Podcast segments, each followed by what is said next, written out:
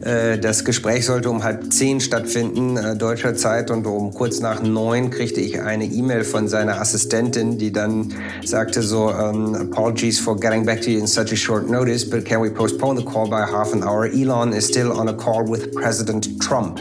Und spätestens dann wus wusste ich, okay, diese Dimensionen sind etwas außerhalb meines Bielefeld-ostwestfälischen Hintergrunds. Chefgespräch ein Podcast der Wirtschaftswoche.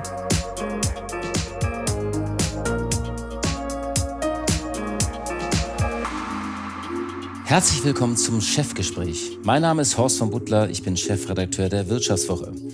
Mein heutiger Gast ist Jan-Hendrik Goldbeck, geschäftsführender Gesellschafter des gleichnamigen Bau- und Immobilienunternehmens. Alle reden übers Bauen, aber gebaut wird immer weniger. Alles scheint zu hoch. Die Zinsen, die Kosten, die Auflagen. Also Dunst am Bau, muss man leider sagen. Nach vielen Jahren des Booms. Wie kommen wir da raus? Vielleicht weiß mein heutiger Gast eine Antwort. Denn er hat schon als Kind gerne mit Lego gespielt, vor allem mit Raumschiffen, womit wir beim Thema werden. Das Familienunternehmen Goldbeck hat eine der großen Erfolgsgeschichten in der deutschen Baubranche geschrieben. Goldberg ist ein Spezialist für das sogenannte serielle Bauen nach dem Lego-Prinzip. Was das heißt, wird Jan-Hendrik Goldberg gleich erklären. Wenn Sie in Deutschland eine Halle irgendwo sehen, auf der Autobahn oder in ein Parkhaus fahren, die Wahrscheinlichkeit, dass Goldberg es gebaut hat, ist hoch. Bundesweit bekannt wurde Goldberg spätestens dann, als Elon Musk das Tesla-Werk in Grünheide bauen wollte, was Goldberg in Rekordzeit getan hat. Jan-Henrik Goldberg führt das Unternehmen zusammen mit seinem Bruder in zweiter Generation und der Vater Ortwin Goldberg hatte das Unternehmen 1969 gegründet, damals mit sieben Mitarbeitern. 2007, als die Söhne übernahmen, waren es schon 1600. Und heute wickelt Goldberg mit 12.000 Mitarbeitern rund 500 Projekte pro Jahr ab mit einer Gesamtbauleistung von 6,7 Milliarden Euro. Herzlich willkommen, Herr Goldbeck. Vielen Dank, Herr von Butler. Äh, hat Elon Musk schon mal angerufen, dass er noch eine Fabrik bauen will? Also das Grundstück ist groß genug und irgendwann wird es da weitergehen, so viel ist sicher. Nur äh, aufgrund der gestiegenen Komplexität auch des Unternehmens Tesla vermute ich, dass er inzwischen nicht mehr persönlich anrufen wird. Äh, 2020, wenn ich das mich recht erinnere, oder 2019 hat er das tatsächlich getan. Da hat er selbst angerufen. Ja, er wollte dann sozusagen nochmal verhandeln. Am Ende war das aber keine Verhandlung, sondern mehr das, was man im amerikanischen Bereich als Prep Speech äh, wohl äh, klassifizieren würde. Also er sagte, wie toll schnell wir jetzt sein müssen und die ganze Welt schaut auf uns und wollte nochmal ein bisschen den Druck erhöhen, einfach so. Das ist, glaube ich, Geschäftsmodell inhärent. Sie sind ja gewohnt, mit wichtigen Menschen zu sprechen, aber wenn dann so ein Elon Musk anruft, dann ist das doch schon noch was anderes. Da muss man sich nochmal kneifen, oder? Ja, insgesamt war äh, diese Historie doch, äh, ich, ich, will es mal kneifenswert nennen, weil äh, das Gespräch sollte um halb zehn stattfinden, äh, deutscher Zeit, und um kurz nach neun kriegte ich eine E-Mail von seiner Assistentin, die dann sagte so, um, apologies for getting back to you in such a short notice, but can we postpone the call by half an hour? Elon is still on a call with President Trump. Und spätestens okay. dann wus wusste ich, okay, diese Dimensionen sind etwas außerhalb meines Bielefeld-Ostwest westfälischen Hintergrunds. Äh, ja, Herzklopfen ist natürlich dann da, aber bei den zwei, drei Mal, wo ich ihn getroffen habe, am Ende ist es ein Mensch, ein mega intelligenter, nerdiger Mensch, würde ich mal sagen, mit einer ganz klaren Vision und einer sehr ja, speziellen Einstellung, how to get things done. Ja, also das möchte ich einfach so, so mal belassen. Aber das ist so eine schöne Reihenfolge. Erst Trump, dann Goldbeck, ist doch, das kann man doch so stehen lassen, oder? Ja, ich war äh, kurzzeitig, äh, hat es mich gereizt zu sagen, nee, wisst ihr was, wenn er jetzt so die Prioritäten setzt, dann bin ich raus. Ne? Ja, Habe ich aber nicht gemacht, weil das war ja schon ein sehr spannender Auftrag für uns. Äh, Sie sagten eben, wir hätten das gebaut. Äh, das ist in Teilen richtig. Wir haben also Teile dessen gebaut, einen größeren Teil des Footprints gebaut an der Stelle. Äh, da waren auch noch ein paar andere Baufirmen entsprechend beteiligt. Auch haben sie dann die technische Gebäudeausrüstung separat vergeben. Das war auch alles doch ziemlich ja, volatil zu dem Zeitpunkt. Mit dem, was wir dort errichtet haben, das konnten wir in unserer, also in Time und in Budget machen. Ich glaube auch zu einer guten Kundenzufriedenheit. Und wir müssen sagen, wir haben trotz der, äh, ich sag mal, des wilden Reitervorhabens da gute Erfahrungen. Das werden wir gleich nochmal vertiefen, bevor wir sozusagen in, die, in diese goldenen, schnellen Zeiten kommen. Ganz kurz ein paar Fragen zur grauen Gegenwart. Ihre Branche liefert ja leider, äh, leider gerade so ein bisschen schlechte Schlagzeilen wie am Fließband ab. Lesen Sie die überhaupt noch oder schalten Sie da ab? Es ist ja irgendwie so ein bisschen redundant. Also wenn das ist äh, sind, sind so so Themen, wenn ich sage, es scheint die Sonne draußen, man liest, es scheint die Sonne, das ist so irgendwie ja kann man machen, aber äh, die Themen sind ja gegenwärtig, man kennt sie alle und äh, ich würde da so ein kleines bisschen gegensteuern. Es ist immer noch so ein bisschen die Mehr von den ganz stark gestiegenen Baupreisen, die die Schuld wären. Das war tatsächlich so im Kontext äh, von einer sehr hohen Corona, nach Corona oder mit Corona Nachfrage, die dann auf äh, gestörte Lieferketten getroffen ist. Und das fing so richtig hart 2021 im, im Sommer an äh, und wurde dann äh, sozusagen, wie der Amerikaner sagen würde, the icing on the cake war dann äh, die äh, ja, Auswirkungen von dem Thema Ukraine. Äh, und dann hatten wir wirklich einen wirklich beinahe galoppierenden Baupreis. Äh, nun gibt es glücklicherweise in der Wirtschaft Angebot und Nachfrage Auswirkungen. Die Nachfrage hat deutlich nachgelassen. Das ist primär zinsgetrieben, zumindest momentan. Und durch die geringe Nachfrage ist natürlich der Preis auch entsprechend äh, anders geworden. Das heißt, wir haben entlang der gesamten Wertschöpfungskette Menschen, die sagen, nee, ich nehme jetzt lieber auch mal schlechtere Preise in Kauf, äh, besser als keinen Auftrag. Und das führt dann dazu, dass wir schon diese Baupreisthematik momentan nicht mehr so haben, weil diese Spitzen auch wieder zurückgekommen sind. Ja, äh, das bezog sich so ein bisschen darauf, immer mehr Immobilienentwickler schlittern ja derzeit in Insolvenz, fast jede ja. Woche. Und die beziehen sich immer auf teure Grundstücke, hohe Zinsen und Baukosten. Und das ist so ein ja. bisschen so ein Folgen-Teufelskreis, äh, auch manchmal für Anleger, für Kommunen, für die Kunden. Aber, äh, und alle reden ja von diesem äh, perfekten Sturm. Sie haben das jetzt so ein bisschen relativiert. Es ist nicht nur die Kosten. Kann es auch sein, waren da so ein paar in der Branche ein bisschen breitbeinig unterwegs in den vergangenen Jahren? Ja, äh, wir haben seit 2005, vielleicht mal mit der Ausnahme von 2009, haben wir in der Baubranche zumindest gute Zeiten gehabt. Und ich sage mal, in der Immobilienbranche war auch seit 2009, 2010 vielleicht upwards only. Und in solchen Rahmenbedingungen, in, in solchen Ökosystemen oder äh, äh, der Nährboden von einer Hochkonjunktur, der lässt immer auch äh, Geschäftsmodelle sprießen, die vielleicht sehr, sehr risikoaffin sind. Und diese haben momentan natürlich Probleme. Wenn ich sehr stark fremdkapitallastig agiere, äh, sehr stark dealgetrieben, sehr stark äh, äh, im Grunde genommen Risiken in Kauf nehme, teilweise auch nicht mehr einpreise und dann am Ende ein Deal, aus einem Deal noch glimpflich rauskomme, weil die Preise um einen herum steigen, dann ist das jetzt alles vorbei. Ja, und an den Stellen werden wir auch nicht das letzte, die letzte Schlagzeile, Schlagzeile gelesen haben. Also wir sind noch nicht am Ende. Äh, das Gröbste ist noch nicht vorbei. Ich glaube, das werden wir noch zwei Jahre äh, damit, ja, Spaß werden wir damit nicht haben. Wir werden noch zwei Jahre diese Auswirkungen sehen. Zwei Jahre noch, ist das jetzt so Marktwirtschaft, einfach eine Marktbereinigung, wo man sagt, das ist dann so, das ist dann im Einzelfall traurig, manchmal vielleicht auch dramatisch, aber dann ist das halt so, dass jetzt vielleicht welche, die ein bisschen zu heißen Reifen gefahren sind, ähm, nicht mehr am Markt bestehen werden.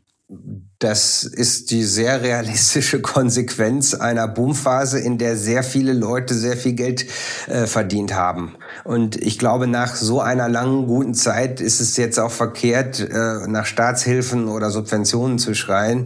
Ich glaube, Wirtschaften ist auch immer eine Thematik einer gewissen konservativen Grundhaltung, die heißt, man legt sich was für schlechte Zeiten beiseite. Das wusste Oma schon, das weiß man eigentlich heute auch. Ähm, und wenn das jetzt an der einen oder anderen Stelle nicht gemacht worden ist, dann müssen diejenigen, die sich da in diesen Geschäftsmodellen involviert haben und über viele Zeiten sehr viel Geld verdient haben, jetzt eben auch die Zeche dafür zahlen. Das ist leider so. Jetzt habe ich in der neuen Westfälischen gelesen, ich habe mich ja vorbereitet, die schöne Schlagzeile für Sie. Goldbeck trotzt der Krise. Es gibt immerhin ein zufriedenstellendes Ergebnis. War das jetzt noch so ein bisschen der, der Rückblick, der, also der, der Blick zurück zum vergangenen Geschäftsjahr, was Ende März äh, geendet hat? Oder äh, sagt man, nee, bei Ihnen stimmt der Auftragseingang noch? Und ist das so und was machen Sie dann anders? Nach einer kurzen Unterbrechung geht es gleich weiter. Bleiben Sie dran. ChatGPT und andere Technologien verändern unsere Arbeitswelt rasant. Bei der Veranstaltung Work in Progress diskutieren wir in der Handelsblatt Media Group die Zukunft des Arbeitsmarktes, HR-Trends, KI, mentale Gesundheit und neue Leadership-Perspektiven. Sei am 13. und 14. Juni in Düsseldorf oder virtuell dabei und melde dich jetzt an unter work-progress.de. Nee, wir sind Spätzykliker, das ist genau richtig. Also das vergangene Jahr und auch das laufende Jahr ist noch äh, absolut im grünen Bereich. Aber wir sehen jetzt eben, dass es eine enorme Zurückhaltung auf Kundenseite gibt, Aufträge auch wirklich zu unterschreiben. Wenn man sich mal anschaut, welche Aufträge bearbeiten wir, also sprich an welchen Aufträgen sind wir dran, die wir gerne unterzeichnen wollen würden, dann ist diese Pipeline tatsächlich sogar größer als im letzten Jahr, aber der tatsächliche Auftragseingang auch spürbar geringer. Das heißt, es gibt äh, eine gewisse, ich sag mal, Prokrastinationswelle im Sinne von Vertragsunterzeichnen. Äh, man hat Angst, man wartet ab, man stellt erstmal zurück und das sehen wir schon stark. Von daher glaube ich, wird für die Baubranche 2024, 2025, das werden die dunklen Jahre. Ich habe schon eine gute Hoffnung, dass es danach wieder auch spürbar bergauf gibt, äh, weil wir ja diese Grundtrends im Sinne von langfristiger Nachfrage, die sind ungebrochen. Es wird auch weiterhin starke Nachfrage nach äh, Logistikimmobilien geben, weil äh, hier in dem Bereich das Thema Online und Restrukturierung der Lieferketten entsprechend noch nicht gebrochen ist. Es gibt Reshoring-Themen, es gibt diesen immensen Bedarf nach Wohnungen, es gibt Themen rund um ESG noch und nöcher, Bestandsgebäude sanieren, neue Gebäude ESG-konform Plattform konzipieren. Es gibt das ganze Thema New Work, was sowohl bei Büros, aber mittelbar auch in gewisser Weise New Learning bei Schulen entsprechend Einzug hält. Das heißt, der Bedarf nach kontemporären, technologisch äh, und ökologisch funktionierenden Immobilien, der ist langfristig äh, immens.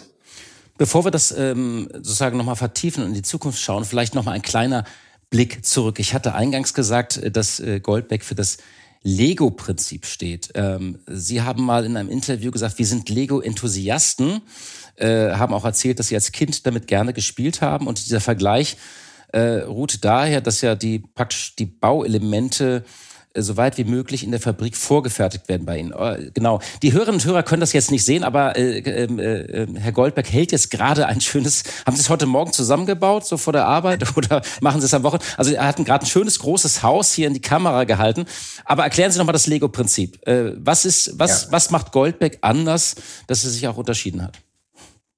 Ja, also es ist im Grunde genommen eine Art von Copy and, and Adapt and Paste äh, Situation gewesen, die zurück äh, auf das Jahr ja, 1969 in der Firmengründung.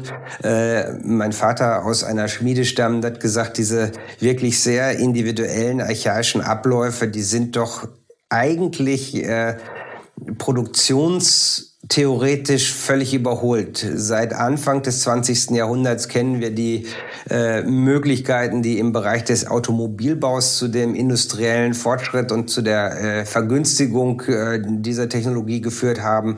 Im Baubereich ist immer noch ganz viel sehr archaisch, sequenziell, individuell. Das heißt, man muss doch einfach in der Lage sein, Bauelemente industriell zu fertigen, um diese dann auf der Baustelle zu verwenden. Jetzt nehme ich mal durch so eine, eine Tour de Force, galoppiere mal durch die Jahrzehnte aus diesen Bauelementen in industrieller Umgebung vorgefertigt. Damals Stahlbauelemente wurden dann ganze Bausysteme um nicht komplett am Ende der Nahrungskette zu sein. Man eben mehr Wert geschaffen durch Bausysteme, so Lego-Systeme, wenn man so will, für Hallen, für Büros, für Parkhäuser. Aber am Ende, Ende der 80er stand dann das ganze Produkt, das schlüsselfertige Produkt, was basierte auf Bausystemen, auf Tragwerkssystemen, aber eben auch auf der Ausführung aller weiteren Disziplinen, die notwendig sind, um ein Gebäude zu vervollständigen. Dann kam entsprechend der Mauerfall. Da konnten wir dann diese Produkte auch platzieren, weil wir eine immens hohe Nachfrage hatten. Einfach völlig neu gedacht. Ähm, war insofern historisch sehr günstig, weil durch die hohe Nachfrage eben auch neue Ansätze eben entsprechend erlaubt worden sind. Ähm, und das haben wir entsprechend weiter fortgeführt aus den tatsächlich dem Verständnis vom Bauen als Produkt als hoch individuell konfigurierbares Produkt wurde dann in den Nullerjahren das Verständnis vom Bauern eigentlich als Produkt-Service-Ökosystem. Das ist so, wie man so ein Mobiltelefon ja, das ist eine Hardware und ein Service-Ökosystem. Und so denken wir inzwischen auch Gebäude als Ergebnis von, ja, idealerweise der Verzahnung von Planung, also Konzeption, dem tatsächlichen Bauen und später auch dem Betrieb der Immobilie, um eben über das Integral, über das Lebenszyklus das Optimale abzuliefern. Die Grundidee ist aber eben nicht wie in der klassischen Baubranche ein sehr sequenziell erst gedachtes, von verschiedenen Ingenieur- und Architekturdisziplinen entworfenes Gebäude, was dann sehr sequenziell von verschiedensten Parteien äh, gefertigt wird. Also jeder baut sozusagen so seinen Teil äh, dann rum und dann hat man Verzögerungen und die müssen sich absprechen, sondern sie machen das alles Ganz, aus ganz Hand. genau. Insgesamt aus einer Hand, parallele Prozesse, selber gefertigte Bauteile, das trifft die Sache auf den Punkt. Das heißt, die serielle Bauen war von Anfang an in der DNA und dann gab es ja. die verschiedenen Stufen. Wahrscheinlich hat man in den 90er Jahren dann, ist man auf in den Osten und hat sozusagen an die ganz neuen Autobahnen dann die Logistikzentren und so gestellt. Ja, genau. Es war so ein bisschen disruptiv in dem Moment, weil äh, wir natürlich an die Stelle gelangt sind, frühzeitig mit dem Kunden ins Gespräch zu kommen, weil wenn eine andere das Gebäude schon vorgedacht hat, dann kann man mit seinen eigenen Ideen nichts mehr reißen. Dementsprechend hat man sich natürlich mit den bisherigen Wertschöpfungsketten-Teilnehmern gerieben. Aber dafür war die Zeit damals die richtige, weil einfach diese große Nachfrage herrschte. Sie sind ja Jahrgang 76, äh, auch in Bielefeld geboren. Sie haben Wirtschaftsingenieurwesen in Karlsruhe und Lausanne äh, ähm, äh, studiert und dann promoviert in München zum Thema Immobilien und sind dann auch direkt in die Immobilienbranche. Ähm, war das für Sie immer klar, äh, dass, äh, dass Sie in die Immobilienbranche wollten, wenn man damit aufwächst? Also Mini-Korrektur. Ich habe äh, leider keine Promotion. Es war nur die Diplomarbeit in München, aber äh, ansonsten. Da habe ich Sie gerade so ja. ein bisschen befördert, nicht? Äh, ja, gut. Ich nehme die akademischen Grad etablieren den wir jetzt mal. Ab jetzt, ab jetzt werde ich mich Doktor nennen. Genau. Ähm, danke sehr. Äh, tatsächlich äh, ist es so, dass ich gesagt habe, ich möchte nicht sofort ins eigene Haus, sondern möchte eben äh, Erfahrung in der Branche sammeln. Ähm, ob das jetzt im Wettbewerb sinnvoll gegangen wäre, weiß ich nicht, aber eben in der Wertschöpfungskette auf der Kundenseite, also bei einem Immobilienunternehmen, was auch Projektentwickler war, damals die IVG Immobilien AG. Zusätzlich, ich durfte dort Vorstandsassistent sein, man konnte also Einblicke in die Unternehmensführung gewinnen. Das waren für mich wertvolle Erfahrungen. Genau, Sie hatten da zum Beispiel auch dann, äh, als Sie in Ihr ins Familienunternehmen äh, gekommen sind, äh, haben Sie unter anderem dann so als Projektleiter den Bau eines Nokia-Werkes in Rumänien. Wie ist das, wenn man so sein erstes großes Projekt hat? Ja, das war natürlich eine spannende Erfahrung, die ich glücklicherweise nicht gänzlich allein, sondern äh, mit zwei erfahrenen Kollegen in der Verantwortung leisten durfte. Dort im transsilvanischen Outback und äh, ja, man lernt sehr viel. Also auf der interkulturellen Ebene von den technologischen Herausforderungen. Es waren 14 verschiedene Nationen involviert. Ähm, es war eine Zeit, die ich nicht unbedingt genossen habe, aber die ich dennoch nicht missen wollen würde. Da muss man ja viel trinken immer in Rumänien, nicht? Es wird sehr viel Wasser dort getrunken, ganz bestimmt. Also ähm, spielten denn Baustellen in Ihrer Kindheit, in der Erinnerung eine Rolle? Also können Sie sich daran erinnern, dass Sie mit Ihrem Vater viel so auf, auf Baustellen auch mitgefahren sind? Ja, ehrlich gesagt waren wir so von der Kindheit eher durch die Produktion geprägt, die tatsächlich auch neben dem Elternhaus gewesen ist, so dass man eben auch mal in diesen Produktionshallen war. Da kann man sich so an diese äh, Metallhobelspäne erinnern, an, an krachende und blitzende Schweißvorgänge und an, ja, wie Stahlträger an einem Kranhaken dann von A nach B transportiert worden sind. Also das habe ich alles schon noch lebhaft in Erinnerung. Die klassische Baustelle gar nicht mal so, es sei denn, wir haben mal für unser Unternehmen selber gebaut. Das heißt, ähm, man wächst da so rein und ist, wann ist dann einem klar, das will ich auch machen? Also ich möchte da auch einen Platz in dieser Firma haben. Oder war das immer klar so, saß die Firma, wie es viele Unternehmensnachfolger auch schildern, immer mit so am Abendbrottisch auch? Ja, bei uns saß sie vor allen Dingen am Mittagstisch, wenn mein Vater mittags immer nach Hause gekommen ist und dort hat er dann eben die Nachrichten mitgebracht aus der Firma. Äh, glücklicherweise hat mein Vater wirklich eigentlich nur positive Nachrichten mitgebracht und somit ist dieses Bild der Firma auch sehr positiv behaftet gewesen auf einer emotionalen Ebene. Ich kenne das von anderen Unternehmern, da ist das andersrum und äh, an denjenigen, an den ich mich gerade erinnere, der, da sind die Kinder dann auch nicht ins Unternehmen gegangen. Aber ich glaube, es ist wirklich so für, den, für, für ein Kind zu sagen, in welches Umfeld gehe ich denn rein? Für mich war es dann mit 14, 15 so, dass ich überlegt habe, das könnte eine spannende Alternative sein. Habe dann tatsächlich äh, im Lokaljournalismus eine Erfahrung im Praktikum gehabt, und als ich dann zu viel mit Kaninchenzuchtvereinen und äh, ähm, Fußgängerunfällen äh, im Vorort eines Vororts von Bielefeld konfrontiert Ist auch ein schöner bin. Beruf, ist auch ein schöner Beruf. Äh, das ist bestimmt auch, auch wichtig an der Stelle, aber irgendwie hatte ich das Gefühl, es, es kickt mich nicht und dann hatte ich das gesagt, so Mensch, wenn ich dann aber darüber hinaus vielleicht mal großer Journalist, Schriftsteller, Philosoph werden könnte und dann habe ich mir tatsächlich auch mit 14, 15 gesagt, sag mal, aber wie realistisch ist das denn eigentlich? Und habe ich gesagt, nee, dann mache ich das lieber mit dem Unternehmen. Das hört sich auch spannend an. Aber da ist natürlich so ein bisschen die dankbare Situation, dass ich mit einer höheren Absprunghöhe anfangen durfte. Wenn Sie denn heute über sich selbst schreiben würden, ein Porträt, was, was würden Sie da als zentrales Motiv äh, rauskehren? Wenn es ums Unternehmen geht, die Lust, etwas zu erschaffen, und zwar mit Menschen etwas zu erschaffen, zu gestalten, die Möglichkeiten der Zukunft zu antizipieren und mit den richtigen Leuten eben in die Umsetzung bringen. Und über sich selbst? Über mich selbst. Ich bin eigentlich ein sehr lebens intensiver, lebensfroher Mensch, der gerne sein Leben mit anderen teilt, mit Freunden, mit Familie. Und das ist so ein, so ein Leitmotiv, mit anderen Menschen das Leben zu genießen und zu gestalten. Das, das skizziert mich ganz gut. Wie hat Ihr Vater Sie denn auf die Nachfolge vorbereitet? Also ist man, äh, war das so ein geordneter Prozess oder sind Sie da reingewachsen? Äh, wie hat man sich aufgeteilt, auch äh, mit Ihrem Bruder? Also mein Bruder war ja schon vorher im Unternehmen. Ich äh, so Ende der 90er Jahre, 99 rein. Ich bin dann erst äh, 2005 rein. Äh, dadurch, dass mein Bruder schon drin war und dann auch ein Management, funktionierendes Management ja installiert war, hatte ich die Gnade des Lernendürfens erfahren. Das heißt, ich durfte nochmal Bauleitung, Projektleitung machen. Ich durfte nochmal ein Betonfertigteilwerk entsprechend in dem Bau mit verantworten. Unser erstes eigenes in Deutschland. Dann durfte ich nochmal eine regionale Geschäftsführungsverantwortung haben und erst so 2011, 2012 hatte ich so das Gefühl, dass ich jetzt wirklich Co-CEO mit meinem Bruder zusammen bin. Vorher war ich auch in der Unternehmensleitung schon mit involviert, aber eben äh, im Großteil meiner Zeit eben noch mit operativen Aufgaben versehen. Das war ein guter Lernprozess über die Zeit. Und hat sich der Vater dann wirklich auch rausgehalten und im Hintergrund so als Ratgeber oder wie ist das? Ja, wir haben da einen sehr glücklichen Kunstgriff gehabt. Der war, dass wir quasi zu dem Zeitpunkt hm, seines 50. Geburtstag oder 60. Geburtstag. Irgendwann hatte er es jedem, der es wissen wollte und auch jedem, der es nicht wissen wollte, erzählt, dass er mit Abschluss seines 67. Lebensjahres auch aufhört. Und dementsprechend konnte er sich da gar nicht mehr rausmanövrieren. Und dann kam der zweite, äh, ja, im Grunde genommen Geniestreich seinerseits. Das war nämlich dann zwei Amtsperioden als IHK-Präsident. Jemand, der sich damit da beschäftigt, beschäftigt, weiß, das ist eine Vollzeitaufgabe, wenn man es ernst nimmt. Da ist man wirklich von morgens bis abends in Amt und Würden. Und das waren die acht Jahre, ähm, äh, man nennt das, glaube ich, Abkühlzeit im politischen Jargon, die er dann entsprechend auch genossen hat. Und jetzt ist er zwar jeden Tag wieder im Büro, äh, ist aber jemand, der sich wieder zu seinen Wurzeln im Ingenieurwesen zurückgezogen hat und guckt jetzt Produktionsabläufe an, ist da noch Berater.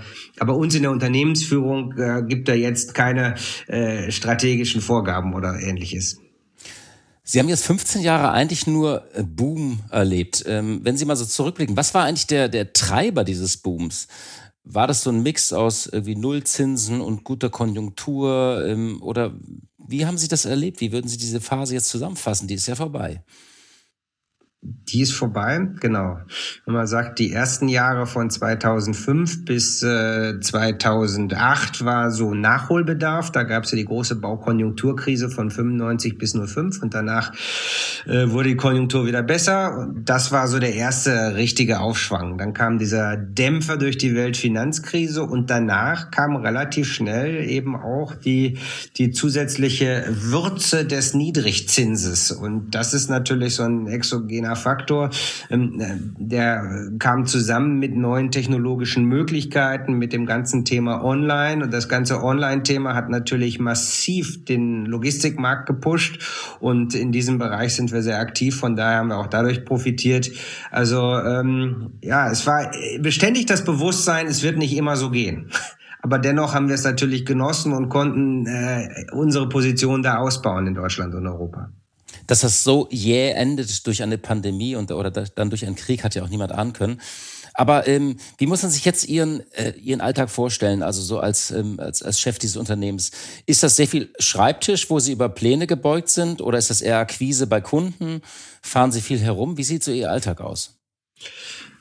Es ist viel mit Menschen, glücklicherweise so. Also äh, Ideen entwickeln, Ideen von anderen reflektieren, äh, zusammen überlegen, wo ist der nächste Schritt, an welcher Stelle müssen wir besser werden. Äh, jetzt sicherlich auch wieder Organisationseffizienz. Das ist äh, eine Thematik, die hat gar nicht so eine große Rolle gespielt in der Vergangenheit. Da hat man einfach gesagt, es war so die gebratenen Tauben, die Aufträge äh, kamen äh, von selbst und man musste eher fragen, will ich den Auftrag noch, kann ich den denn wirklich abwickeln? Entwickeln. Und jetzt muss man in so ein Umschaltspiel rein an der Stelle und wieder gucken, wie kann ich unsere Vertriebsaktivitäten pushen und die Organisation effizienter machen. Und äh, als, als Geschäftsführer bei uns ist es zumindest ganz viel eben, äh, ja, wir nennen das ein bisschen telling the story, also einfach zu sagen, wo sind wir gerade, was ist gerade wichtig, haben wir die richtigen Prioritäten gesetzt und das ist in seltensten Fällen ein ganztägiger Schreibtischeinsatz. Wir haben vorhin kurz über Tesla gesprochen. Können Sie das nochmal erzählen? Wie kam es dazu? Also wie traf äh, sozusagen eine, eine Bielefelder Firma äh, ähm, auf Tesla? Äh, das wurde ja nicht so klassisch ausgeschrieben, wo man sich dann bewirbt. Äh, wie, wie kam es, dass es das erste Mal in klar war, da wollen wir einsteigen? Naja, es ist eigentlich ein bisschen weniger spektakulär, als man sich das vielleicht jetzt so ausmalen könnte. Ähm, es wurde klar, dass dieses Werk gebaut werden soll. Und wir haben dort über unsere Kontakte in Kalifornien, weil wir ja in Kalifornien ein äh, Forschungs- und Entwicklungshub mit vier Leuten haben, die dort vor Ort in dem lokalen Netzwerk rund um Stanford und Silicon Valley entsprechend aktiv sind, haben über die entsprechend angefragt zu sagen, hey, könnt ihr uns mal einen Kontakt zu Tesla verschaffen? Ihr kennt doch da bestimmt Leute.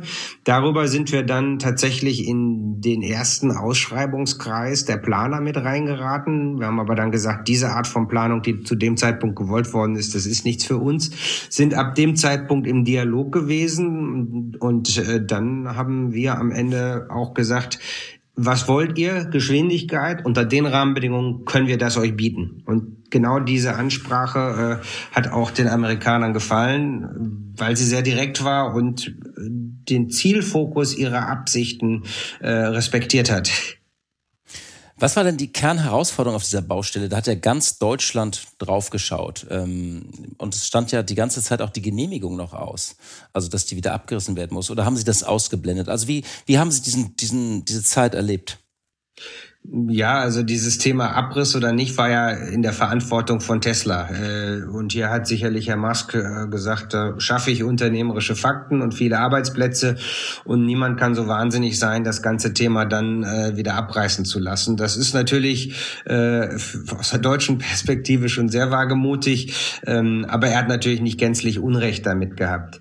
Ähm, für uns war das vor allen Dingen organisatorischer Stress. Wir haben dort Betonfertigteile aus zehn verschiedenen Werken fünf eigenen, fünf externen entsprechend zur gleichen Zeit äh, ankarren lassen und mussten eben genau schauen, wie geht das alles übereinander zusammen mit den anderen Aktivitäten, die dort auf der Baustelle entsprechend äh, da waren. Das war schon für die Menschen, die dort vor Ort waren, die haben wirklich eine bravo bravouröse Leistung äh, erbracht. Und ja, für uns war es im Kontext von Corona auch natürlich beständig, kommt es auf die Baustelle, steht die Baustelle still, ähm, welche neuen Ideen kommen aus Kalifornien, weil die können auch mal ändern. Äh, es war also beständig, ich würde sagen, nicht der Normalpuls, sondern plus 50. Gut, aber Sie haben es überstanden und die große Frage ist jetzt ja, dass unser Land ringt ja um seine Geschwindigkeit, die berühmte Deutschlandgeschwindigkeit. Jetzt gibt es das Werk in Grünheide. Das zweite Beispiel ist dieser LNG-Terminal. Kann man das duplizieren? Also kann man diese Geschwindigkeit nochmal so herkriegen? Physisch ist es ja möglich, organisatorisch. Und es werden ja auch einige Fabriken hier noch im Land geplant. Ja, ich würde es auch mal, es ist ja dieses äh, Thema Wohnungsbau in aller Munde, wenn ich einfach mal jetzt meine Naivmütze aufsetze, äh, dann sage ich, es gibt innerhalb von den Städtezentren, von den Metropolen, wo wirklich stark Wohnungsnot herrscht, durchaus viele normale Äcker, die vielleicht von der Biodiversität auch jetzt nicht äh, uns ganz weit nach vorne bringen.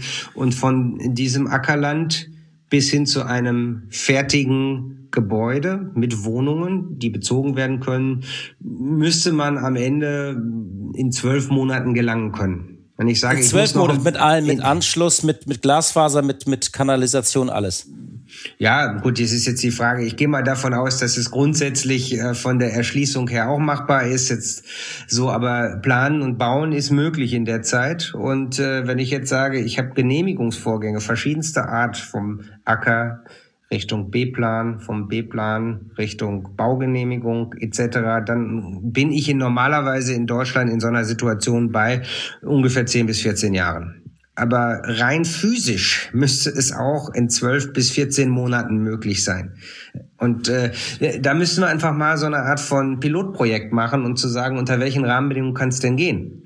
Na, ich bin ja auch dann in der Lage, den, den Besitzer des Ackers entsprechend dafür fürstlich zu vergüten, weil der Acker in sich selber hat ja einen wesentlich geringeren Wert als Bauland. Das heißt, ich könnte im Idealfall eine, eine Multiple-Win-Situation äh, schaffen, äh, wo dann schnell günstiger Wohnraum entsteht. Aber dagegen spricht natürlich äh, ein ganzes Konglomerat an Vorschriften, Fristen etc., die dann zu den 10 bis 14 Jahren führen. Aber das muss man sich als Volk auch erlauben können. Es hat viel Gutes, diese so äh, diese, sagen wir mal, sehr stark äh, vorschriftenbasierte Rechtsstaatlichkeit, aber im Sinne von der Geschwindigkeit, die unser Land auch braucht, um eine notwendige Infrastruktur im Kontext von ökonomischen, technologischen und ökologischen Wandel auch darstellen zu können, da ist das natürlich ein Hemmschuh, den wir uns meines Erachtens nicht erlauben sollen. Okay, man würde praktisch Tesla oder Grünheide nochmal wiederholen beim Wohnen. Clara Geiwitz, unsere Bundesbauministerin, will ja schnell bezahlbaren Wohnraum schaffen. 400.000 schaffen wir nicht, wahrscheinlich nur die Hälfte. Ende September gibt es, äh, äh, gibt es diesen Wohnungsgipfel. Äh, ähm, ja, und viele sagen, das kann schneller werden. Äh, Startups feiern sich schon als Tesla, Tesla auch des Bauens. Haben Sie das der Frau Geiwitz schon mal vorgeschlagen? Ja, also das Thema habe ich zuletzt gerade in einem äh, ja, äh, Gesprächskreis auch dort im Ministerium angemerkt. Ob daraus was draus wird am Ende, ob das ist ja auch nicht eine Frage. Also der politische Wille auf Ministerialebene ist da. Ich habe dann aber die Ministerin, darunter kommt die Ministerialbürokratie, die dann eben schon weiß, was alles geht und nicht geht. Da, dann kommt der Föderalismus mit äh, landespolitischer Einflussnahme und Ministerialbürokratie auf Land. Äh, und darunter kommt dann Kommunalismus. Also alles, was die Kommune betrifft, bis hin zu dem berühmten Not in my backyard Thema. Und äh, das geht am Ende nur, wenn es etwas direktiver wird. Ansonsten werden wir das mit den aktuellen Rahmenbedingungen nicht hinbekommen. Das heißt, man müsste Wohnungen auch behandeln wie Autobahnen, dass es einfach schneller geht. Also auch diese berühmte Planungsbeschleunigung. Ja, am Ende geht es natürlich um eine Planungsbeschleunigung. Kriegen wir den politischen Konsens dafür im Land? Genau diese Debatte müssen wir führen. Das ist absolut richtig.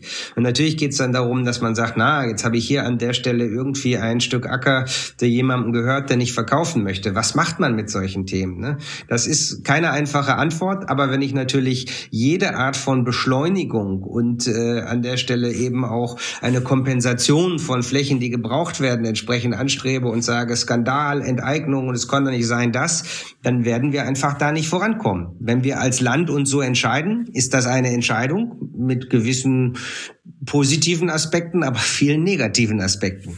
Das Thema, das Geschäft mit Wohnungen ist ja noch ein neues Geschäft für Sie oder ein kleineres Geschäft. Sie sind ja eigentlich ein Spezialist für Gewerbe, also Büros, Hallen, äh, Lager und Fabriken, haben Sie erzählt. Trotzdem machen Sie, glaube ich, so 500 Millionen Bauvolumen auch schon mit Wohnungen. Ähm, Sie ziehen, glaube ich, gerade in Treptow-Köpenick in Berlin ähm, haben sie 16 Monate für 66 Wohnungen gebraucht. Ähm, München machen sie 200 äh, Einheiten äh, bis Mitte 2024. Das heißt, sie wollen schon zeigen, dass es geht in der Geschwindigkeit. Ähm, warum, äh, was sagen denn dann die Leute vor Ort, wenn sie sowas hochgezogen haben in 16 Monaten? Sind dann alle happy? Und sagen, warum nicht gleich so? Oder äh, ist der, also wie, können Sie das mal schildern? Diese Geschwindigkeit ist ja physisch und organisatorisch offenbar möglich. Oder ist es nur die Bauzeit und da sind fünf Jahre Genehmigung davor? Ja, meistens sind bei den Themen, die wir da machen, viel ganz ganz lange Genehmigungsfristen davor. Und die Bauzeit ist halt eben auch eine Frage, unter welchen Rahmenbedingungen. Das geht auch noch wesentlich schneller als in 16 Monaten. Aber ein Problem ist zum Beispiel, dass ich, wenn ich über kostengünstiges Wohnen rede, häufig in Deutschland noch automatisch Keller oder Tiefgarage habe. Allein das sind schon häufig sechs Monate, die dann verloren gehen. Plus eben wesentlich höhere Kosten, plus wesentlich höherer CO2-Ausstoß. Also wenn ich neue Quartiere definiere, definiere, dann muss ich über Quartiersgaragen und äh, oberirdische Lagerfläche nachdenken. Äh, ansonsten komme ich gar nicht in diese Geschwindigkeiten rein. Diese Projekte, die wir machen, das sind Standardausschreibungsverfahren, Standardthemen, so wie sie Land auf Land ablaufen. Da gibt's wie überall auf der Welt Menschen, die das super finden und andere, die dagegen sind. Also äh, unspektakulär. Das heißt, diese 400.000 Wohnungen, das können wir eigentlich vergessen, das Ziel, oder? So wie wir heute gerade aufgestellt sind, können wir das vergessen leider. Die Frage ist, kriegen wir äh, die Kommunen, die kommunalen Bauträger entsprechend motiviert, hier äh, jetzt mehr zu machen? Das ist ja auch eine finanzielle Rahmenbedingung. Die haben auch die Zinssituation. Oder können wir über am Ende eine Begünstigung von, also finanzielle Finanzierungsbegünstigung von kostengünstigem Wohnen an der Stelle diesen Kapitalhebel am Ende raus aufknacken? Weil das ist das, was der größte Treiber ist.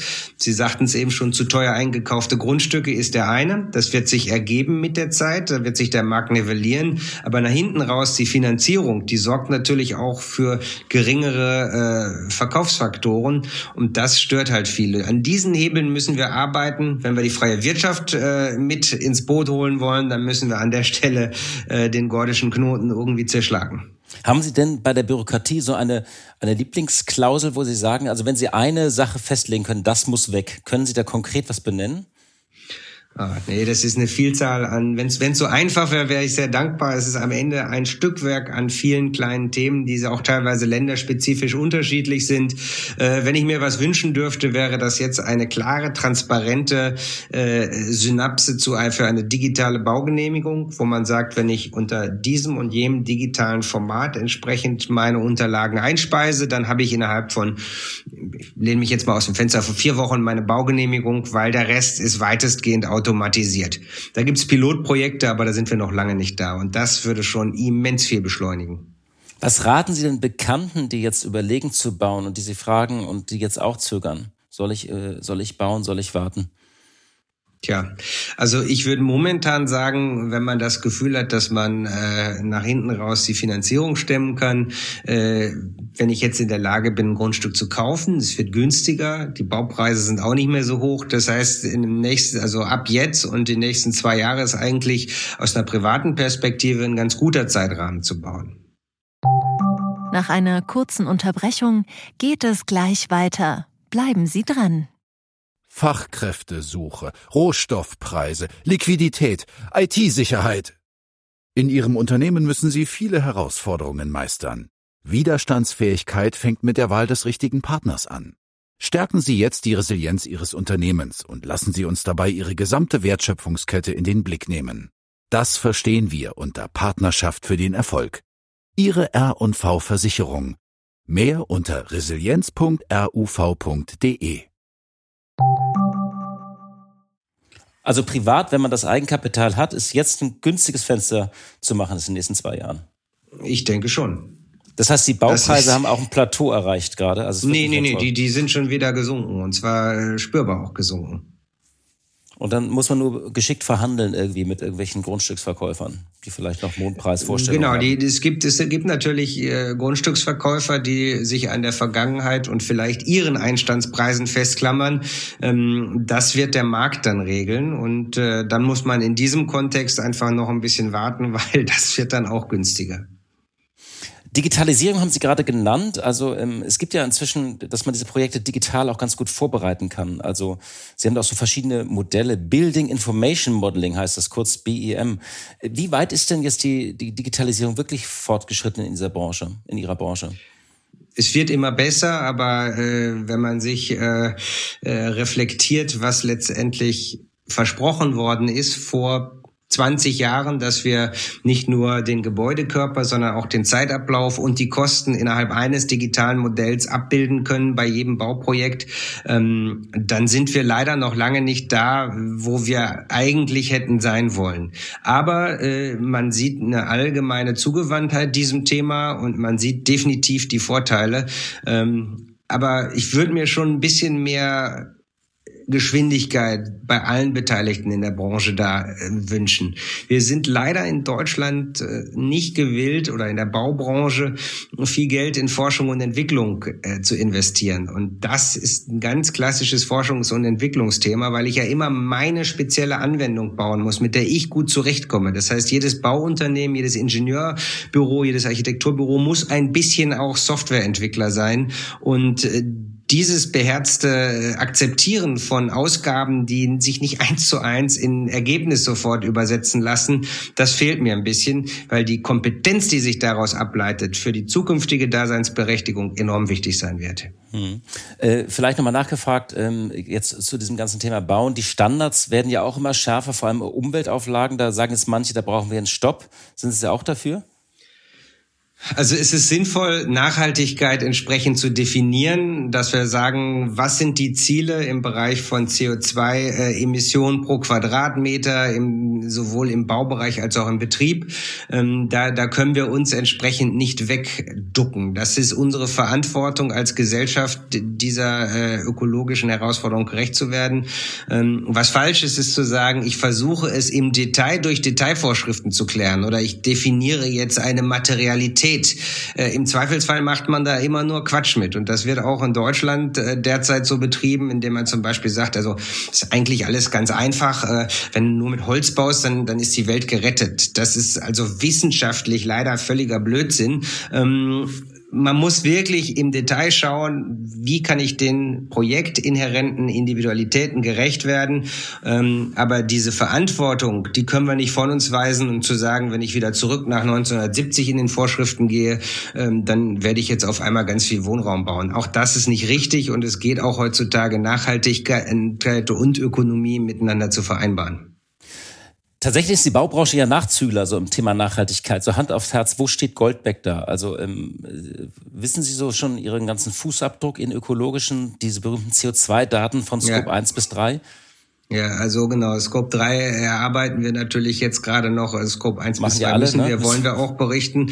Ja, wir haben natürlich überschlägig da auch schon äh, Ideen an der Stelle dafür und sind auch teilweise da schon bei konkreten Projekten an eine Art von Scope 3 Verpflichtung pro Quadratmeter äh, gebunden. Ne? Also wir sind äh, seit zwei Jahren durch ein neues ja, Group Sustainability Team auch organisatorisch dafür gerüstet, diese verschiedensten Aspekte der Nachhaltigkeit mit ins Unternehmen Unternehmen einzuflechten. Aber es geht ja nicht darum nur, welches Material benutze ich. Das fängt in der Produktion an, in der Konzeption, im Produkt, im Projekt, im Unternehmen, in den Workflows selber. Das geht in die Kommunikation nach innen, nach außen. Das geht aber auch in das, was das Unternehmen verdient hat. Was mache ich damit? Das ist bei uns im Bereich Impact Investment angesiedelt. Ähm, all das macht die Nachhaltigkeit eines Unternehmens aus und viele verzweifeln ob der Komplexität.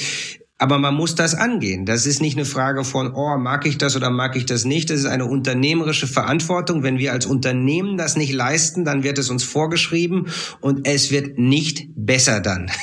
Ja, äh, es gibt ja dann so verschiedene Schlagworte, zirkuläres Bauen, also mehr Recycling, äh, Baustoffe wiederverwenden äh, oder mehr im Bestand bauen. Wie schauen Sie auf diese Schlagworte? Sind das alles noch Phrasen oder passiert da wirklich etwas?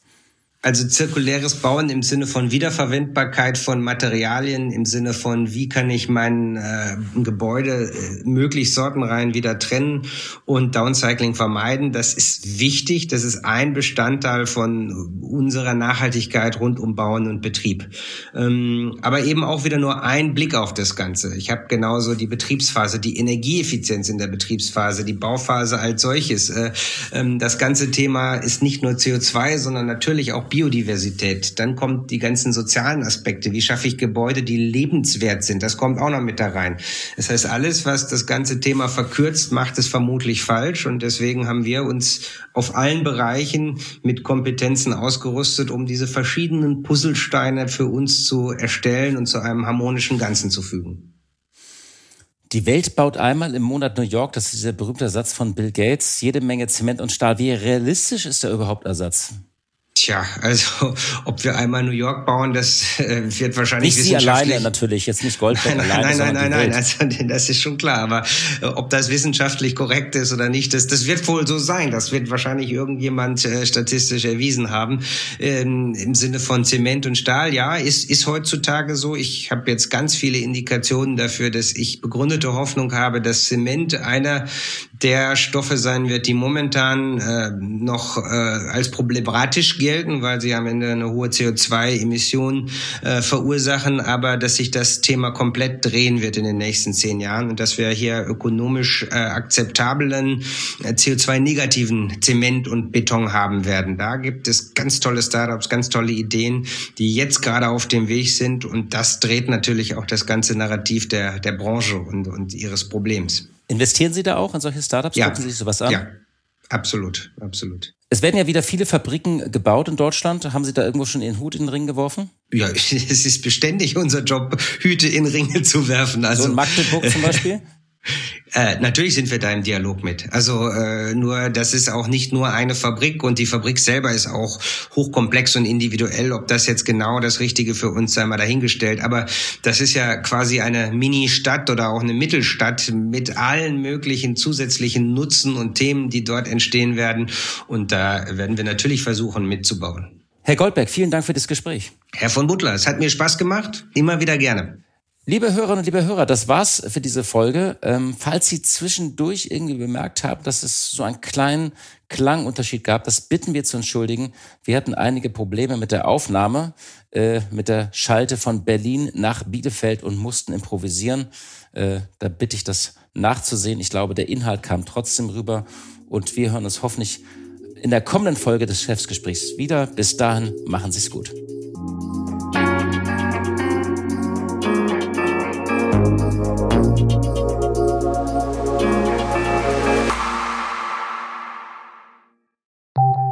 Nach einer kurzen Unterbrechung geht es gleich weiter. Bleiben Sie dran. Bist du auf der Suche nach Inspiration und Netzwerkmöglichkeiten? Dann ist das Summer Camp der Handelsblatt Media Group genau das Richtige für dich. Treffe über 800 EntscheiderInnen, nimm an interaktiven Workshops teil und werde Teil der einzigartigen Camp Community. Wir wollen gemeinsam mit dir die Zukunft unserer Wirtschaft gestalten und aktuelle Herausforderungen angehen. Erfahre mehr und sichere dir noch heute dein Ticket auf hmg-summercamp.de.